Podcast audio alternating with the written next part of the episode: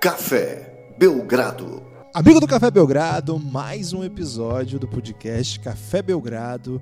Estamos já em outubro, ou seja, a qualquer momento, quando você menos esperar, eu sei que essa frase não faz sentido porque você está esperando faz muito tempo, a NBA estará de volta e eu estou aqui, Guilherme Tadeu, com Lucas Nepomuceno e hoje, de novo, com uma coisa belíssima, Lucas, com uma coisa muito especial que você desejou presentear o amigo ouvinte, não é isso? Olá, Guilherme, olá, amigo do Café Belgrado. É isso, né, Guilherme? Temos a série Quem Te Viu, Quem Te Vê para os nossos apoiadores, conteúdo exclusivo. Aqui é o momento do autoelogio, né, Guilherme? Então dá para dizer que são episódios de, cara, qualidade muito, muito boa entrando em detalhes nos times de cada time da NBA, falando de forma completa né, sobre todas as franquias. Então fica esse convite para que vocês analisem o nosso material e caso fiquem tentados, fiquem admirados ou fiquem simplesmente com vontade de um gostinho de quero mais, que entrem lá em cafébelgrado.com.br, vejam os planos de apoio para o Belgradão e a partir dali comece a desfrutar de horas e horas de conteúdo. São mais de 80 horas de conteúdo exclusivo, Guilherme. Ao fim dessa série serão umas 93 horas por aí de conteúdo exclusivo. É bastante coisa. Fica o convite então para que os amigos venham experimentar, né? Venham, aliás, experimente aqui e vá lá conseguir ouvir de forma completa a série inteira. E que maneira melhor de convencer um amigo que ainda não é apoiador a apoiar do que dando a ele um episódio de um dos candidatos, né, Guilherme? Candidato a quê, Lucas? Nesse momento, o amigo ouvinte já viu o título do episódio, tem Phoenix Suns, e ele não tem a menor ideia de por que o Phoenix Suns é, foi escolhido para estar tá aqui. Talvez ele tenha alguma ideia, mas agora você disse que é um time que é candidato. Candidatíssimo, momento, ele, Guilherme. ele pensou assim, candidato ao quê, minha gente? Candidato a seduzir jovens que não tem time para torcer ainda, Guilherme, porque o Phoenix Suns tá montando aí um, um projeto de longo prazo que talvez seja debatido aí daqui a pouco nesse episódio, que vem aí cheio de. tá pegando fogo, Guilherme. Então, é... o amigo ouvinte vai perceber: caramba, não tem um time para torcer e o Phoenix Suns tem um projeto aí de longuíssimo prazo, quem sabe aí uns 20, 30 anos até conquistar o seu título. Então, quando você comemorar o seu título, primeiro, você vai ter uma energia acumulada aí já há bastante tempo, vai ser uma grande comemoração. E segundo, você vai poder bater no peito e dizer: Eu sou o Phoenix Suns desde a época que a gente era ruim. E agora a gente tá aí, montou essa dinastia com título agora. Então fica esse convite, Guilherme. Candidatíssimo Phoenix Suns. Então, você, se você gostar do episódio, cafébelgrado.com.br, a partir de R$ reais você tem acesso já. Tem que falar que tem PicPay. Ou PicPay, é verdade, no PicPay é um aplicativo de pagamento que tem cashback. Então, às vezes, você nem precisa nem gastar seu próprio dinheirinho suado. Então, nove reais você faz parte aí desse grupo de apoio que faz com que, desse grupo de apoiadores, desculpe, que fazem com que o Café Belgrado exista. Se por acaso você quiser fazer parte do grupo de apoio no Telegram, aí é o apoio insider de 20 reais, cafébelgrado.com.br ou PicPay. Vamos ao Sans, Lucas? Vamos ao Sans porque posso prometer só uma coisa, Guilherme. Minimalismo. Não, não é isso? Forte abraço. Amigo do Café Belgrado, amigo apoiador do Café Belgrado, mais um episódio do podcast Café Belgrado, exclusivo para apoiadores. E este mais um episódio da série Quem Te Viu, Quem Te Vê. Guilherme, posso... vou pedir para você começar de novo, que eu quero que você comece com mais emoção esse podcast. Amigo do Café Belgrado, hoje nós vamos falar do Suns. Ah, agora sim senti essa energia, meu amigo. Energia lá em lá cima. Em cima. Phoenix Suns vem aí. Phoenix Suns finalmente chegou sua hora no Quem Te Viu, Quem Te Vê. Muita gente esquecendo, Guilherme, ou achando que eu estava manipulando os números para falar só agora de Phoenix Suns, ou talvez botar na primeira posição. Mas não, o Phoenix Suns é gigante, meu amigo. o Phoenix Suns é enorme, é uma dinastia sem títulos, uma das equipes mais tradicionais. Eu acho que não tinha que falar isso, não. Não, a parte da dinastia eu quis ressaltar. É que o sem okay. títulos só entrou como informação, mas é. Tudo bem. Tô querendo realçar e a dinastia. Um time que vai a playoffs, ou pelo menos ia com bastante frequência. Um time que teve aí grandes nomes em sua história, caras que marcaram época. Claro que todo mundo vai se lembrar do timaço dos 7 segundos ou menos, de Mike D'Antoni no comando e Steve Nash na armação. O time que tinha Kevin Johnson também nos anos 80, 90, que também é, entregou bons resultados. Charles Barkley jogou por lá, chegou à final da NBA defendendo o Phoenix Suns. Lucas, o que não falta são belos nomes aí nessa grande franquia do Arizona. É isso, Guilherme. E ao contrário de belos nomes, muitas vezes são nomes da franquia que vão mudando, o Phoenix Suns não. Phoenix Suns chega na NBA em 68 e sempre foi Phoenix Suns, sempre esteve em Phoenix. O Suns não foi um nome muito difícil de pensar, Guilherme, porque o sol lá tá o tempo todo muito presente e é esse mesmo nome desde sempre. Perdemos muitos playoffs no começo, é por isso que a gente não está mais em cima ainda. Porque, cara, o Phoenix Suns até 2010 ele tinha um, uma, uma bela história na NBA. Sinceramente, não é porque eu sou torcedor do Phoenix Suns, mas era o time que mais vitórias tinha entre os que jamais tinham sido campeões. E não é assim, ah, é, todos os campeões estavam na frente do Suns em número de vitórias. Não, o Suns estava lá pela quinta, sexta posição em números de vitórias, né, em temporada regular, lógico. É, ou seja, campanhas competitivas, times que lutavam lá em cima, né? Não tinha esse negócio de ficar lá atrás, de, de buscar é, se reconstruir via muitos anos de sofrimento. Não, o Phoenix Suns era um time acostumadíssimo à vitória, acostumadíssimo a estar em playoffs. E é por isso, Guilherme, que já fez 274 partidas em playoffs, não tem título ainda, é, chegou à final da NBA duas vezes, perdeu as duas, é lógico, mas tem uma belíssima história, tem uma grande uma grande história dentro da NBA, tem marcou seu nome, né? Não só marcou seu nome, mas ele apresenta times que fazem o jogo ser repensado. O Guilherme já começou falando do Seven Second or Less. Cara, isso aí mudou completamente a NBA, né? Então, o não o berço dessa história está no Phoenix Suns, mas certamente é, o trabalho de sucesso que ajudou a deixar mais viva essa história tá lá naquele time de Steve Nash, Mike D'Antoni, ajuda a mostrar um caminho vitorioso para essa NBA que, Guilherme, sinceramente, tava difícil de vender o produto NBA, né?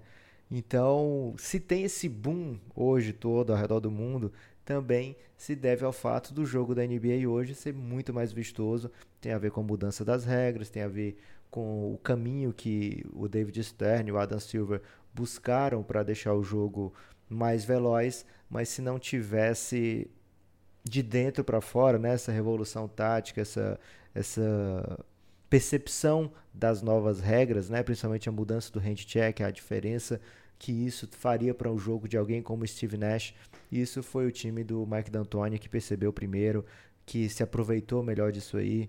E é por isso que o Phoenix Suns é, foi tão influente nessa NBA de hoje. Agora, tem uma boa chance de completar 10 anos sem playoffs, 10 anos abarcando playoffs e com um agravante, Guilherme, que é o seguinte: se o Kings entrar nos playoffs, ano passado ficou bem pertinho, o Suns fica sendo aí o time da maior seca, porque Ainda bem que tem o Kings, que desde 2006 que eles não vão aos playoffs. Lucas, eu, se eu entendi bem, você começou dizendo que o Suns salvou a NBA? Foi o Suns, o Suns e o Jordan, Guilherme. Você bem justo, né? Não vou dizer, ah, foi só o Suns. O Jordan dá aquele primeiro impulso, né, da globalização, não o Jordan, mas o Dream Team, a abertura realmente do mercado americano, é, também a facilidade, né, a globalização tornaram a NBA um produto muito fácil de se vender. Agora, o jogo o modo que estava sendo jogado era uma preocupação, né? Aquela final de 2004, não, 2005, né? San Antonio, Detroit Pistons, é, era um jogo que tem quem goste, você eu sei que gosta, mas era um jogo que os ratings estavam lá embaixo, as pessoas não ficavam encantadas com aquele basquete, né? Era difícil de atrair novos olhares o jogo se torna muito mais fluido, muito mais rápido, muito mais atraente, com muito mais jogadas empolgantes a partir de uma série de mudanças que começou a acontecer pouco tempo depois dali. Uma dessas influências é sim os 7 segundos ou menos. Você vai negar isso aí? Não, jamais. Só estava querendo entender o ponto do argumento aqui para concordar. Hoje você vai brilhar nesse podcast. Hoje eu vou só estender, hoje eu vou distribuir, Lucas. A bola chega, eu toco de primeira de Rick volta. Rubio. Rick Rubio, é, toco e deixo você brilhar, porque esse é o seu momento, Lucas. Se você não puder brilhar no episódio dedicado ao Phoenix Suns, o que, que você, assim, qual vai ser sua posição na filosofia de vida, de modo geral.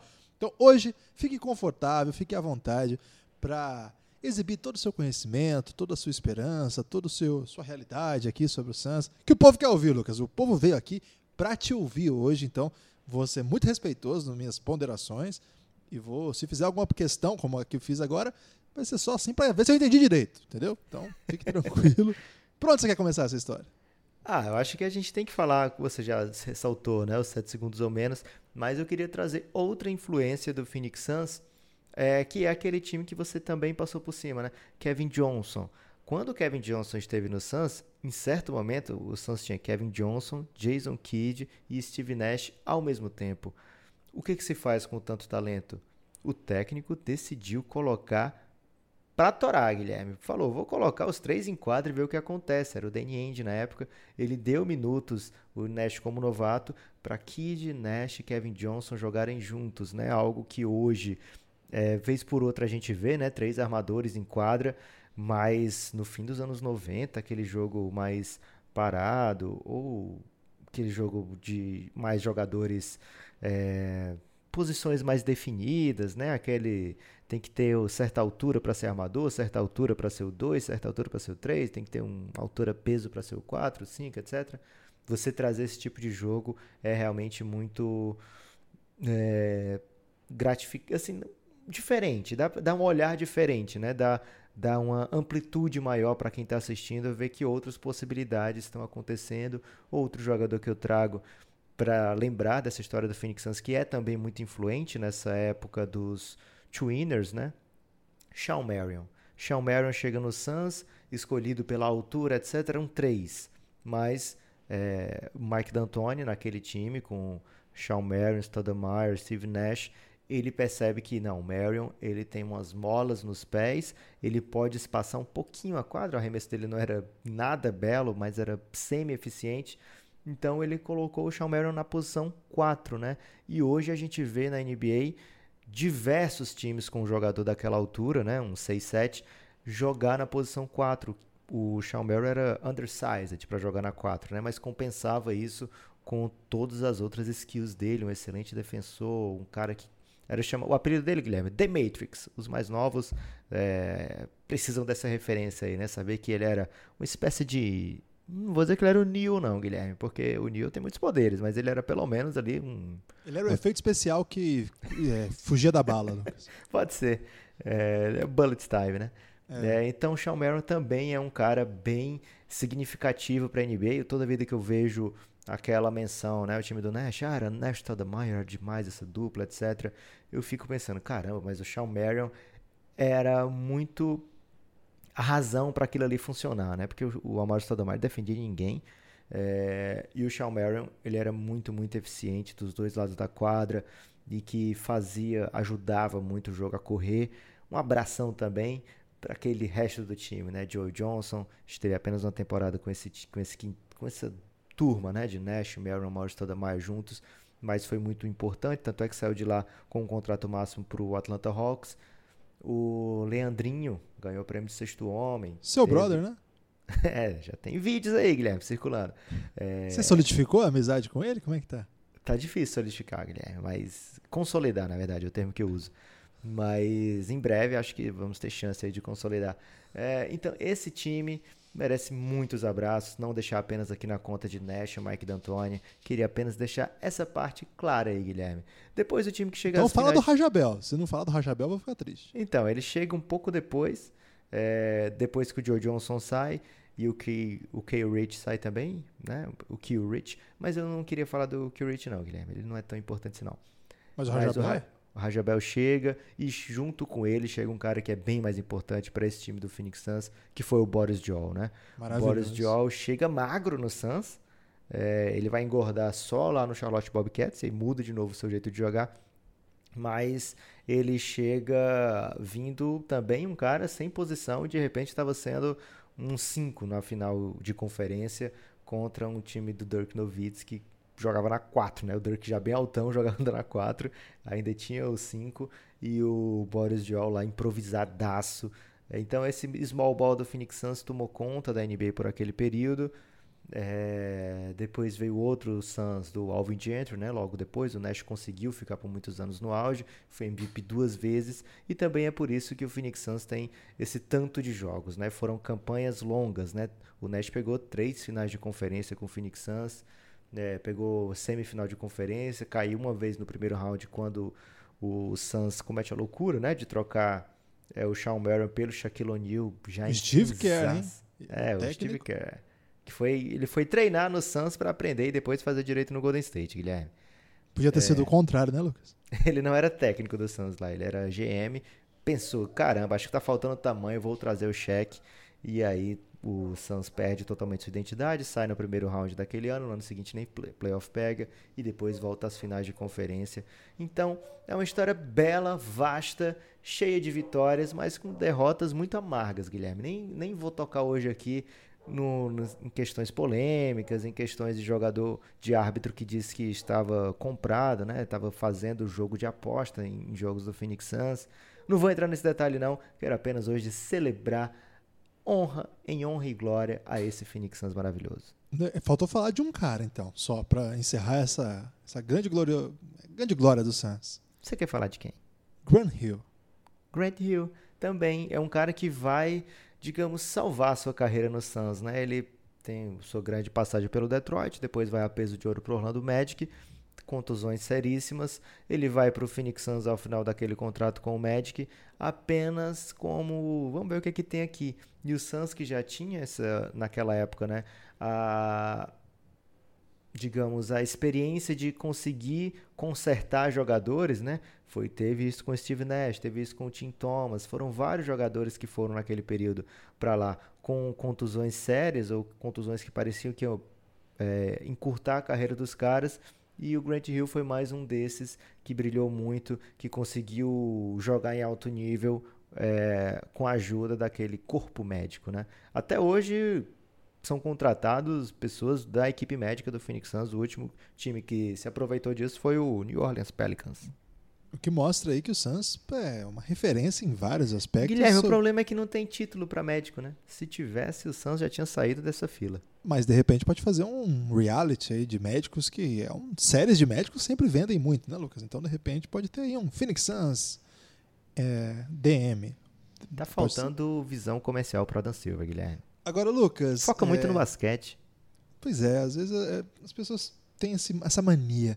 Lucas, só para dar um retrato aqui para o amigo ouvinte, que talvez seja mais jovem, ou já também seja idoso o suficiente para ter esquecido, de 2004 até 2010, que foi esse período glorioso aí do Suns, colocando até a parada do Alvin Gentry aí, porque foi aí que teve a varrida no, no Spurs, não foi? É, o grande título do Phoenix Suns. uma final de conferência. Então, ó. Semi dois, de conferência. É, 2004, o time ficou com 62-20. É, 2005, né? 2004. É isso, 2004, 2005. Que é o ano que o Nash volta para o Suns. Em 2005, 2006, 54, 28. 2006, 2007, 61, 21. É, esse 54 aí é porque o Almário Sodomar ficou fora a temporada inteira. E mesmo Mas, é assim o time chegou a 54 vitórias. É, e, e, aí continua, né? Na temporada seguinte, 46, 36, uma temporada de mais ou menos. Aí vem uma temporada que, enfim, retorna né, a força toda com Alvin Gentry, 54-28. Foram três finais de conferência nesse período, uma semifinal de conferência. Um time que, de fato, brilhou muito, muito. Quem acompanhou o basquete na primeira década desse século pode entender melhor por que, que o Lucas hoje fala tanto, com tanto orgulho com tanta emoção dessa geração que merece todos os aplausos mesmo, fez parte aí da história da NBA. Lucas, mas infelizmente a gente vai ter que falar da realidade agora. e agora, quando a gente fala de realidade, a bad é retroativa, é preventiva e é, é acurada. Por onde é isso, Guilherme. Temos que falar de um fator em comum. Tem um único ponto em comum entre essa geração aí, desde 2004 até esse de 2019 2020, é, que é o dono Robert Sarver. Né? Ele é um dos responsáveis por essa dinastia não ter título. Várias escolhas de primeira rodada vendidas, dá para falar em Rajon Rondo, Sérgio Ibaka, é, vários jogadores né, que foram escolhidos com escolhas que o Phoenix Suns tinha e essas escolhas já não estavam porque de repente ele trocava duas first rounds só para se desfazer de um salário que nem era de máximo, né? Como o do Curtis Thomas. É... é foram vários e vários negócios que o Phoenix Suns fez ao longo desse tempo que deixam o time nessa situação. Para citar um mais recente, ele troca o Bogdan Bogdanovic, esse mesmo que foi do quinteto ideal da Copa do Mundo. Se a Sérvia tivesse sido campeã, teria sido MVP da competição. Esse jogador, o Phoenix Suns trocou pelo direito de escolher o Marquis Chris e pouco tempo depois já dispensar o Marquis Chris, né? Já envolveu o Marquis Chris numa troca do tipo leve esse cara daqui por favor. É, Josh Jackson, mais um caso de jogador que o Phoenix Suns escolheu, veio uma suposta proposta de para o Suns ficar com Kyrie Irving em troca do Josh Jackson e Eric Bledsoe. É, o Phoenix Suns recusa, pouco depois perde o Bledsoe, porque o Bledsoe não queria mais ficar no Suns, e depois paga para o Memphis levar o Josh Jackson embora. É, então, esse tipo de negócio, tanto por incompetência como por avareza, é, tem o dedo de Robert Sarver, dono do Phoenix Suns, é, eleito aí por vários canais como o pior dono de franquia da NBA, e alguns até colocam de todos os esportes americanos. É, então é bem difícil, né? A gente fala isso no Café Belgrado o tempo todo, o quanto é difícil você ter sucesso em quadra quando fora de quadra as coisas estão bagunçadas. Isso para não falar na, nas coisas exóticas, bizarras e confusas que acontecem nos bastidores, né? É, supostamente o, Joe, o caramba, o James Jones, que foi um jogador também dessa era dos 7 segundos ou menos, ele não ia ser o GM, ficou GM interino, depois ah, ele vai ser GM. É, e faz coisa do tipo, vou dispensar o, Amaro, o Tyson Chandler porque o LeBron quer assinar com o Tyson Chandler e o LeBron é muito meu amigo.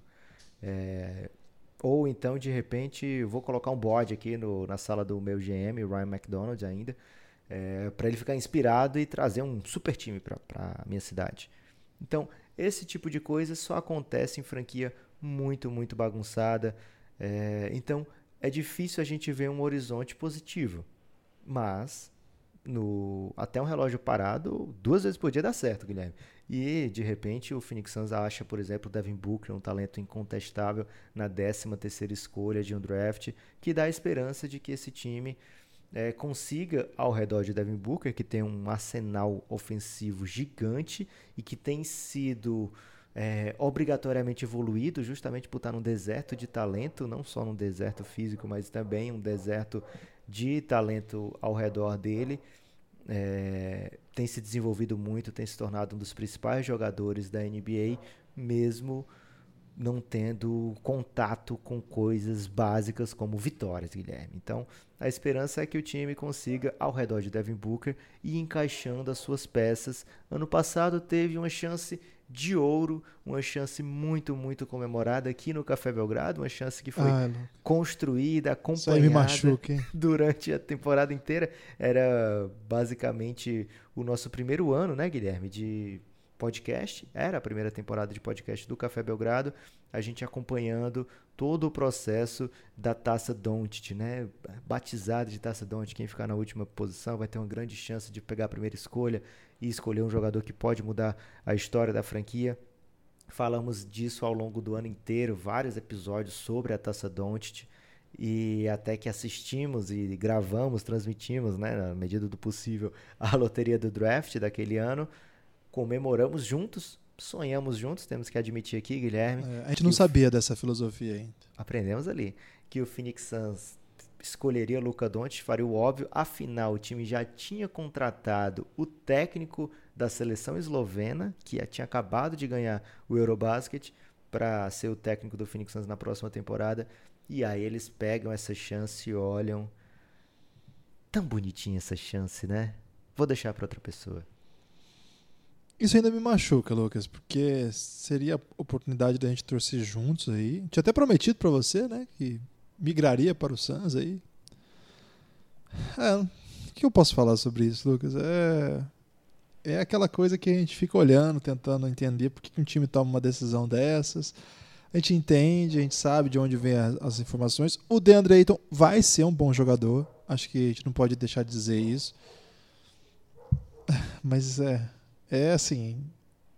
É, Lucas, eu fico muito triste de falar disso. Eu percebi, Guilherme. Você ficou aí nível né, pop chateado. É, Mas, a gente, é, e o o que é mais triste, eu acho, Lucas, é quando você, às vezes você tá meio, você não fala muito disso, né? É um assunto que você evita, mas de repente, tipo, sem contexto nenhum, você manda um áudio assim, caralho, por que, que o Suns não pegou o Don? É, sem preparação, né? Sem te avisar que vem essa bomba. É, dá- eu- quando eu já superei, né, cara, eu não queria estar torcendo pro Dallas agora, na boa, assim. É, é um time que a gente já tá meio cansado depois das, das coisas que aconteceram lá. E mesmo, né, sei, eu tenho um carisma da porra de ver ele no Suns ali de novo, né? Um time com, com brilho, um cara que ia liderar uma galera. E ainda tem o Devin Booker, né? É um time que não chegaria deserto igual chegou o Dallas, né? Um time que tem um cara que é a estrela mesmo. Imagina, Lucas Doncic e Booker, não tem, um, não tem como isso dar errado, assim. Não tem como isso dar errado, assim. Claro, pode não dar campeão, pode não dar primeiro, segundo lugar do Oeste, mas, cara, era, era essa é uma decisão, infelizmente era uma decisão óbvia. Para quem acompanhava basquete internacional, era uma decisão óbvia, porque o Doncic já tinha mostrado.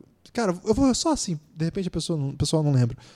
O Doncic havia sido é, campeão do Eurobasket. Eurobasket é o principal campeonato de seleções do mundo fora da- do campeonato mundial. Em alguma medida ele é até mais duro que o campeonato mundial, porque vai todas, todas as potências europeias vão. Claro que não tem Estados Unidos, Argentina, Brasil, mas enfim, é um campeonato muito duro. Nesse campeonato ele é campeão com 17 anos, titular, um dos principais, um dos principais líderes do time e seleção do torneio. Com 17 anos, bota quase triple-double contra a Espanha de Pau e Marc Gasol, Rubio, Rude, Navarro, caramba, quatro. Ah, tudo bem, um campeonato de seleções, né? 17 anos, mas no clube, no clube, ele jogava no Real Madrid, ele foi campeão da Euroliga, MVP da Euroliga, MVP do Final Four da Euroliga, com 18, meu amigo. É um negócio assim, não tem precedente, não tem assim, não tem nada que compare o que ele fazia. E as coisas que eles estão fazendo, que ele tá fazendo, que ele fez, né, no ano de calor da NBA, já dava pra ver que ele faria. Talvez não dava pra ver que ele faria tão rapidamente, tipo, primeira semana já tava fazendo aquilo, mas era óbvio que daria certo, era óbvio que tinha um talento monumental ali. Era óbvio que era um jogador sem precedente nessa geração. Era o maior currículo da história do basquete num draft. Nunca um draft, ninguém, nem Michael Jordan, nem Hakim, nem quem quer que você queira, nenhum currículo de um, de um prospect no dia do draft foi maior do que o Luca Doncic. E é currículo não só de título sozinho, mas de títulos individuais também. Não só título de seleção, tal, porque às vezes o cara pode ter currículo porque estava no banco, porque jogou 10 minutos, até um pouco caso do Rubio, que tinha um currículo legal, mas não era super destaque. Cara, o Doncic chegou com tudo, assim, MVP adulto do basquete europeu, seleção do campeonato, não tinha por que não pegar o Guilherme, e quando você tira a, a supernata da NBA e manda um time como foi esse dos Estados Unidos para esse torneio FIBA, a gente vê o tamanho que é esses torneios que o Doncic estava jogando, né? Os caras que o Doncic jogava lá e que o Doncic foi MVP, é, tinha gente que estava na seleção da Turquia que perdeu na prorrogação para os Estados Unidos, nem deveria ter perdido. Tinha cara que estava lá na França que bateu os Estados Unidos, a Sérvia que bateu os Estados Unidos. É, os Estados Eles Unidos ganharam. A, fi- a final do Eurobasket eles ganharam da Sérvia, a, Então. Eslovênia, com o Doncic, de 17 anos. Isso, e os Estados Unidos terminou em sétimo esse Mundial. É, então, não, tem, não, tem, não existe a comparação possível para ser feita com a NCAA. Infelizmente não E dá. Lucas, e se alguém te disser, mas vocês falaram isso na hora? Porque agora é fácil. Cara, a gente só falou isso. A gente, Cara, só, a gente não eu- falou mais nada além disso. Inclusive, Guilherme, começa lá o hype do DeAndre. Não, o DeAndre Ayton vai ser a primeira escolha. Se o Suns pegar a primeira escolha, vai ser o DeAndre Ayton. E lá na, já na noite da loteria, na transmissão, você fala, né? Mas Lucas, será que não tem chance aí do Suns ir no DeAndre Ayton, que é da Arizona? E eu não via a menor possibilidade. Eu falei a frase, acho que tem esse podcast aí pra quem quiser ouvir. Eu falei a frase, nem o Suns vai errar essa, Guilherme, porque já tem o técnico do Doncic da Eslovênia, não tem o menor perigo do Phoenix Suns não escolher Luca Doncic com a primeira escolha. Tava muito confiante, tava muito feliz. É, agora vamos ver o que, que se cria com essa dupla Kobe Shaq da Várzea, né? Que é Kubitschek, Devin, Devin Booker e DeAndre Ayton foi prometido, né, como novo Shaq, como se primeiro, DeAndre Ayton calçasse a basqueteira do Shaq e segundo, como se o próprio Shaq nessa NBA de hoje fosse uma força óbvia, né? Não é. O DeAndre Ayton, você olhando as skills do DeAndre Ayton, você olhando o melhor dos mundos, caramba, se essa melhor versão do DeAndre Ayton cair aqui na NBA, é, o que que eu tenho? Será que eu tenho um jogador para ser MVP do torneio? E eu não sei, Guilherme, porque a melhor versão do DeAndre Ayton não me parece nem perto da do Anthony Davis, por exemplo. É, então eu fico me perguntando, né, o que basquete que essa galera tá vendo para achar que é adequado escolher isso. Mas, Guilherme, o Quem Te Viu, Quem Te Vê de hoje não vai falar só desse draft de 2018, né? Muita coisa já aconteceu de lá para cá e o Suns está montando aí o seu novo caminho rumo a Tóquio. É um esquadrão, é um esquadrão. Quem te viu, quem te vê, olha o elenco do passado, compara com o elenco passado recente, né, o do ano passado, para o elenco atual. E, Lucas, verdade seja dita, o Suns tem promovido mudanças drásticas. Não só na sua estrutura, mudou de GM, mudou lá de. Pelo menos estrutura do cargo, mudou de técnico mais uma vez, né, duas vezes nesse último ano. O Suns quer mudanças, Lucas. E o elenco também tem passado por bastante mudança. Tem passado por mudança, mas a mudança que o Suns precisa, já citei antes, é lá em cima, né? Mas não vai acontecer, já perdi as esperanças quanto a isso aí. Então o que, que o Suns fez, né? Dos últimos anos, do último ano para cá, o Suns tinha, por exemplo, TJ Warren como um jogador que já estava assinado com um contrato é, bem passável, né? Digamos assim, que não é nada que assuste um contrato ali por volta de, de 12 milhões ao ano. O TJ Warren é um 3 para 4 que mete bola e que aprendeu a chutar bola de três, né?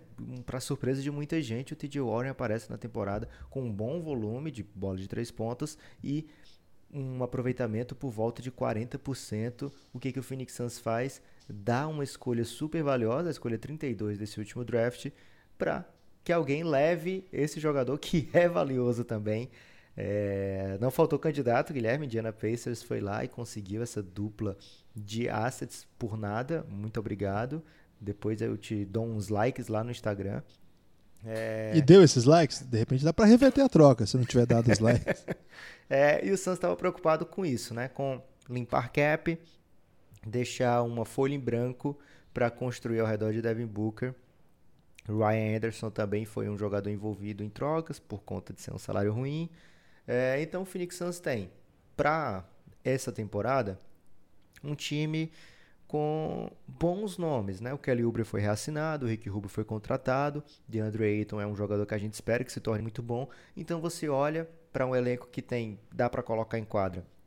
Rick Rubio na 1, Devin Booker na 2, Kelly Oubre na 3, o DeAndre Ayton na 5. E aí você completa esse time com ou o Dario Saric, se você está indo aí para um para um push nos playoffs, acho que faz muito sentido. O Dario Saric é o melhor jogador para colocar nessa posição. Se estiver olhando um pouco mais para o futuro, pode ser que eles experimentem o Michael Bridges, né? O Michael Bridges fazendo ali com o Kelly Oubre uma dobradinha, né, de dois jogadores que podem ficar flutuando entre a 3 e a 4. O Saric também pode isso, mas o Saric acho que ele não tem uma super velocidade, não está mais tão explosivo para ser um marcar os três, né? Ele mostrou um pouco de dificuldade disso no tanto no Philadelphia como no Minnesota é, então o Suns, olha só o tanto de jogador de qualidade que eu falei, né? Não é falta de talento no Phoenix Suns. Agora, esse talento, o talento premium, será que ele está preparado para dar esse salto? O DeAndre Ayton até agora não mostrou ser um jogador que vá ser... É, não mostrou como rookie que ele vai ser aquele rookie que muda o time de patamar. Ele precisa ser ajudado para fazer isso. Né? O Phoenix Suns era incapaz de colocar uma bola boa para o DeAndre Ayton no post, não que seja o futuro da NBA, né? Receber bolas no post. Mas é um jogador que vinha dessa posição na faculdade e se esperava que ele conseguisse, pelo menos, receber alguns passes ali para trabalhar essa parte do seu jogo.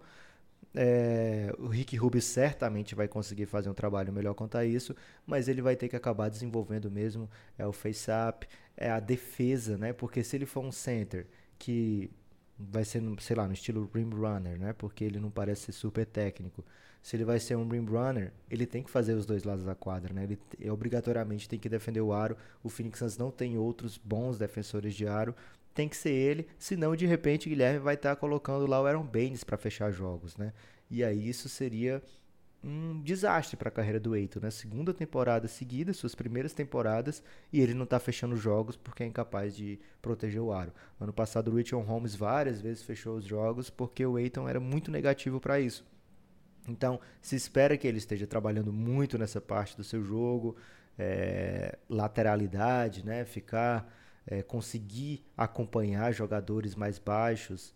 É, essa parte do jogo não era nada desenvolvida e era um dos motivos para que o Suns pegou né, o, o DeAndre Ayton ao invés do Luca Doncic, é, porque ele seria um suposto super two-way, um jogador muito rápido para defender armadores, é, moderníssimo, matava bola de três. Não vi nada disso até agora, Guilherme, mas a esperança é que ele se desenvolva. Outros jogadores que o Suns tem para colocar na rotação, Ty Jerome, um jogador que vem do draft é, e vem bem cotado, né? Ele foi um jogador por mais que ele tenha saído lá na escolha 24, ele era visto aqui no Café Belgrado também com bons olhos, né? Como um armador é, de qualidade, um cara que você constrói ao redor, né? Jogadores que dificilmente falham na NBA. Tô de olho no Ty Jerome para ver se ele vai se desenvolver bem. É, Cameron Johnson foi escolha da loteria do Phoenix Suns. O Suns tinha a sexta escolha. Eu poderia ter pegado o Jarrett Coover, por exemplo. Cam Reddish, outros jogadores que saíram depois dali, né? O Jackson Reyes seria um excelente center, mas é, escolheu por trocar a sexta pela décima primeira e, e Dario Saric, né? E ficou com Cameron Johnson, que é um excelente chutador, mas já é meio idoso e tem problemas de lesão muito grave, né? A ponto de ter sido red flagged por várias equipes. Não sei se eu. Se der certo, Guilherme, aquele. Caramba, o pessoal do Phoenix Suns está melhorando. Olha os scouts que eles têm. Se der errado, o que é bem provável, vai ser porque o Suns tem coisas do tipo. É, corte do budget de scouts. Porque, segundo James Jones, não precisa fazer tanto scout, passa muito jogo na TV, não precisa viajar tanto para ver jogadores. Esse é o tipo de coisa que tem no Phoenix Suns, Guilherme. Ai, ai. Enfim, é, Lucas, eu, eu gosto aí do núcleo jovem, porque o Booker tem só 22 anos, né? Um cara muito novo. Kelly Oubre, 23. Aiton, 21. Michael Bridges, 23. Ty Jerome, 22. Okobo, que é um cara que não jogou nada no ano de calor, mas quem sabe tem alguma coisa ainda pra gente ver. É... O próprio Salit, né? Vem, vem para um último ano aí, 25 anos, de repente tem alguma coisa aí que a gente não viu ainda. Tem um calouro que é o idoso, Cameron Johnson, mas de modo geral, muita gente abaixo dos 25 anos, né, Lucas? É, é uma idade boa, assim. Pelo menos tem isso, assim. O Suns não é um time promissor, não o é próprio Rubio que vem 28, né, Rubio? É, vem muito experiente, tem 28, né? Então, o time não é exatamente um time que anima, que salta aos olhos, mas pelo menos dessa vez, o ano passado era um time esquisitíssimo. Né? O ano passado eles contrataram o Trevor Ariza, hum, é, enfim, tinha o Jamal Crawford, era um time mais perdido, eu acho, assim, que é, o Ryan Anderson, né, que tinha 30 anos. Tinha uma missão, Tyson GM, que trazer um armador. Passou a off-season toda, não conseguiu nenhum. perdeu o emprego, não por acaso. então, é, pelo menos dá para dizer que o Suns agora o time tem uma identidade. Não é um time bom, é um time que tem alguns jogadores bons, mas não é um time bom. Mas pelo menos, Lucas, dá pra dizer, o Suns é um time muito novo. O time vai botar em quadra gente muito jovem. Não é jovem do tipo menos de 20 anos, porque não dá para botar cinco caras com menos de 20. Mas você vai botar o tempo todo uma rotação ali com 6, 7 jogadores abaixo dos 25 anos. Acho que pelo menos isso, sim, naquele sentido. Para onde o Suns está indo? Tá indo para quê?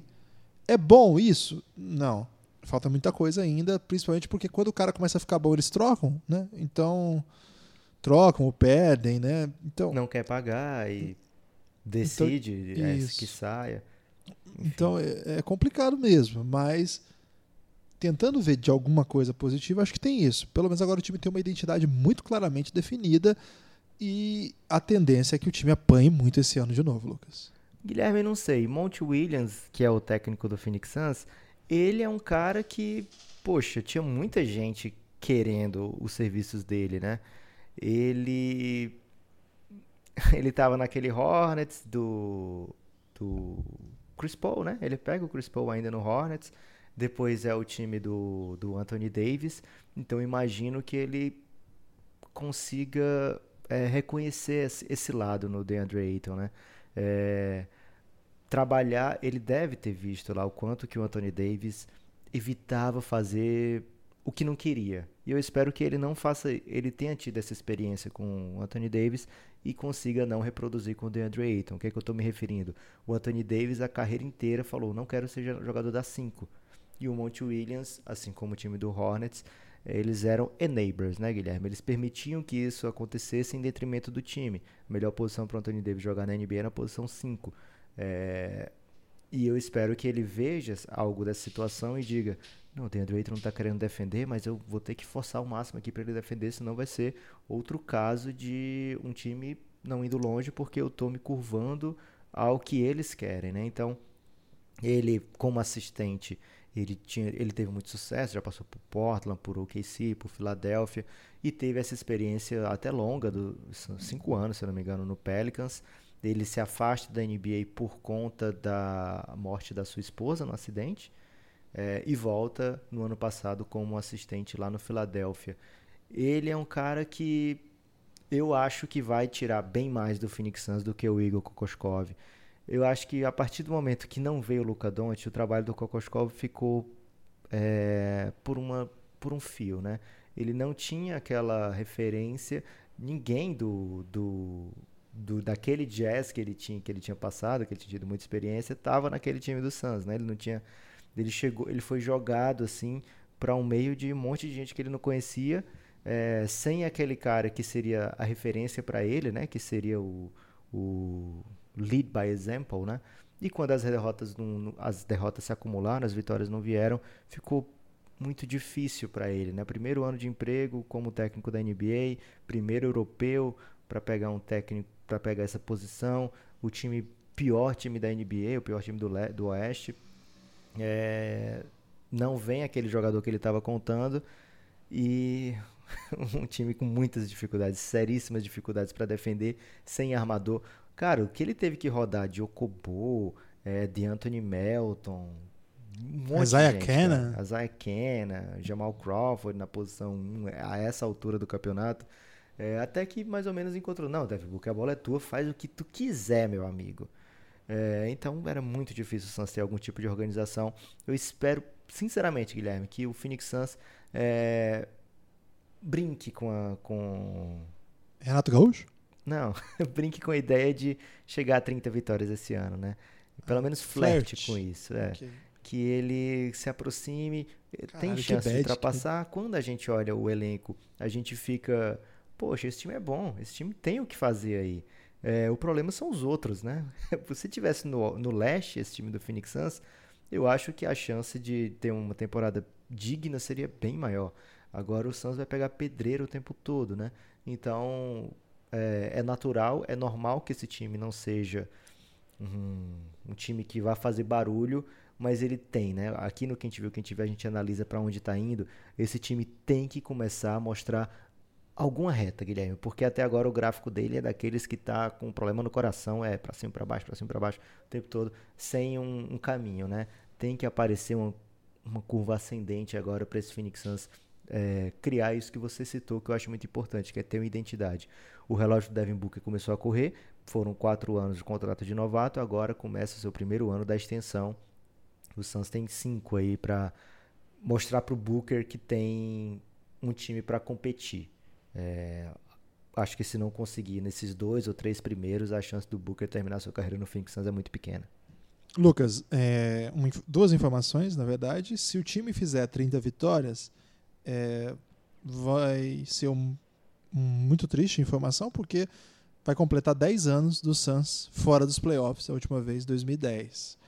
No entanto, se o Suns fizer 30 vitórias, vai, vai ser a melhor campanha dos últimos 5 anos. Lucas. Eu não sei o que é pior essa informação? Qual das duas informações é pior? É, foi muito bizarro, né? Porque o Suns ele tem um ano bom no meio dessa bagunça toda, que é aquele ano que vem o Goran Dragic, que vem o, o Bledsoe e jogam os dois juntos, né? Era o Arnacek, né, o técnico? Era. Aí o Phoenix Suns vai para 48 vitórias naquele ano e fica fora dos playoffs, né? Porque a sarrafa tava lá em cima. Algo que é possível acontecer esse ano de novo, né? É... Mas aí o time de, o pessoal achou estranho, né? Dois armadores, o que, é que eles vão fazer nessa off-season? Eles falaram, não, pega mais um. Aí trouxeram a Zaya Thomas. Nada a ver essa, velho. Depois saiu trocando tudinho, né? Mandou o Dredd aqui pra lá, a Zaya Thomas pra lá, trouxe outro armador, o, Brandon Knight, que se machucou, enfim. É, o Suns tem muitos momentos assim que só o Suns e o Kings são capazes de proporcionar. O Kings já mostra, Guilherme, já mostra essa evolução tardiamente, né? São 13 anos fora de playoffs para o Sacramento Kings. Está mais do que na hora de mostrar essa evolução. O Suns já está pertinho lá, 9 anos. É, também tem que acontecer, né? Acho que os sinais são. Isso está acontecendo. O problema é que o resto da competição do Oeste não está dando sopa, né? A gente vê times como Golden State, Denver, Portland, Houston, Jazz, San Antonio Spurs, Clippers, Lakers, que não querem nem pensar em outra situação que não seja competir por título esse ano. E, e times como o Oklahoma City Thunder, que está pensando em perder jogos, daqui a pouco vai chegar no QTV de falar deles, Guilherme, mas eles estão lançando nota oficial aí dizendo, desculpa, gente, que a gente vai ser PEB esse ano. E a gente olha o elenco, tem um timaço lá. Então, é, a competição do Oeste está complicadíssima e é por isso que o Suns, mesmo com esse time promissor, um time que dá para a gente ter alguma esperança de alguma coisa, não deve fazer grandes coisas. É, só para não deixar escapar, falei, faltou falar só do Frank the Tank, Frank Kaminsky, que é um personagem que tá no Suns aí distraidamente. Mete bola de três. e agora, Lucas, para onde vamos? Vamos para as odds, né, Guilherme? Falamos aí em 30 vitórias. Se o Suns fizer isso, o Suns vai estar no over. Porque o Vegas olha para o Suns, o Vegas falou: caramba, ano passado achei que vocês iam melhorar. Disse que iam ser 29 vitórias. Muita gente foi no under e eu me ferrei muito porque você só conseguiu 19 vitórias. Caralho. Então, mesmo com o Rick Rubio chegando aí, mesmo com boas adições, Dario Saric, enfim, tô achando que se você vem bem, mas eu não vou botar moral, não. Vou deixar aqui 27. Quem quiser que vá no over. Tô convidando você a vir no over, se animar com esse time do Suns. Você vai no over, né? Guilherme, a história diz para eu pegar o under do Phoenix Suns, porque existe quem tá lá atrás, existe uma propensão, né, a pensar, caramba, se eu já tô aqui atrás, tô sem chance, para que que eu vou tentar algo além de 22 vitórias? E aí podem aparecer moves, né? O Dario Saric, por exemplo, está no seu último ano de contrato de novato.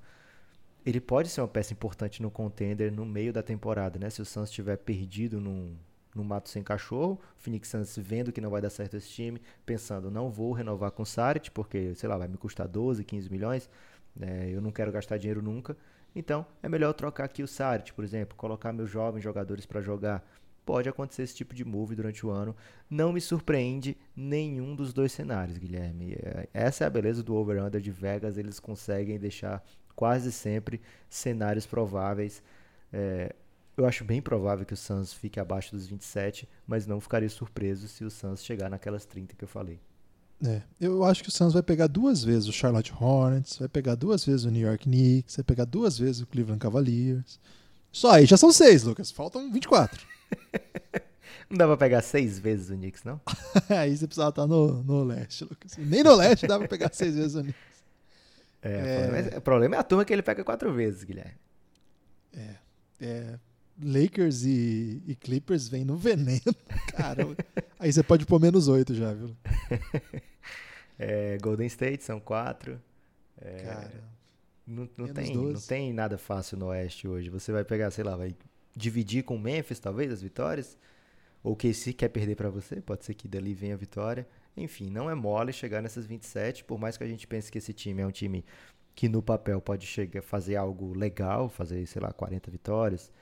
É, mas na realidade, quando vai para aquela hora, ainda tem o fato de ser um time que vai aprender a ganhar jogos ainda, né? Não é assim, ah, agora todo mundo quer ganhar, vamos ganhar.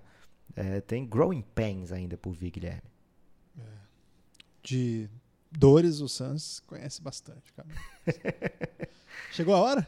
Chegou a hora, Guilherme. Chico Time. que temos? Esse Chico Time aqui, na verdade, não foi escolha minha, foi uma exigência do Nepopop. Tem que falar isso aqui. É muito bem recebida de minha parte. Porque, na verdade, a música tema da série é a música do Suns, Lucas, não é isso? É isso, Guilherme, porque o Phoenix Suns, ele foi, como eu disse, por muito tempo, aquele perdedor orgulhoso, né? Aquele que estava sempre lá disputando, de peito aberto, chegando à final de conferência, né? encarando os grandes times. Mesmo o Suns nunca teve é, um sonoro melhor jogador da NBA. Mesmo quando o Nash foi duas vezes MVP, ele não era considerado o melhor jogador da NBA, né? Ele era o MVP, mas se fosse, sei lá, ter um draft, ele não seria a primeira escolha de ninguém. Então o Suns teve, sei lá, talvez o Charles Barkley ali naquele ano, que ele foi MVP, mas estava jogando. Quem é que estava jogando naquela época, Guilherme? Michael Jordan. então fica difícil, né? Então o Suns nunca teve esse claro melhor jogador da liga. Porém, era um time que sempre estava lutando, sempre brigando, é, e era um dos times com o melhor aproveitamento de vitórias da NBA. Ele era conhecido por isso, né? Está sempre nos playoffs, sempre está a um passinho de ser é, o campeão, né? De, sei lá, uma troca de ser realmente um, um dos times mais fortes da NBA. Mas as, o jogo mudou, não é mesmo? O jogo mudou. E por isso a música Quem Te Viu, Quem Te Vê é a música tema do Phoenix Suns, a música tema da série e do Phoenix Suns, aí um patrimônio do Café Belgrado, Phoenix Suns. Você era a mais bonita das cabrochas dessa ala, você era a favorita onde eu era o mestre sala. Hoje a gente nem se fala, mas a festa continua. Suas noites são de gala, nosso samba ainda é na rua. Hoje o samba saiu, procurando você. Quem te viu, quem te vê. Quem não a conhece não pode mais ver para crer. Quem jamais a esquece não pode reconhecer. E aí, Lucas? Guilherme, para falar mais do Phoenix Suns, só se tivesse um bode aí na letra dessa música, porque o resto aí é isso, né? Quem não a conhece não pode mais ver para crer e quem jamais esquece não consegue reconhecer, meu amigo. É, dramático, Lucas. Vou, vou colocar a música aqui e ficar chorando em silêncio. Por, por empatia, meu amigo. Forte abraço. As coisas vão mudar, Guilherme. Pode, pode crer. Vem com nós. Laia, laia.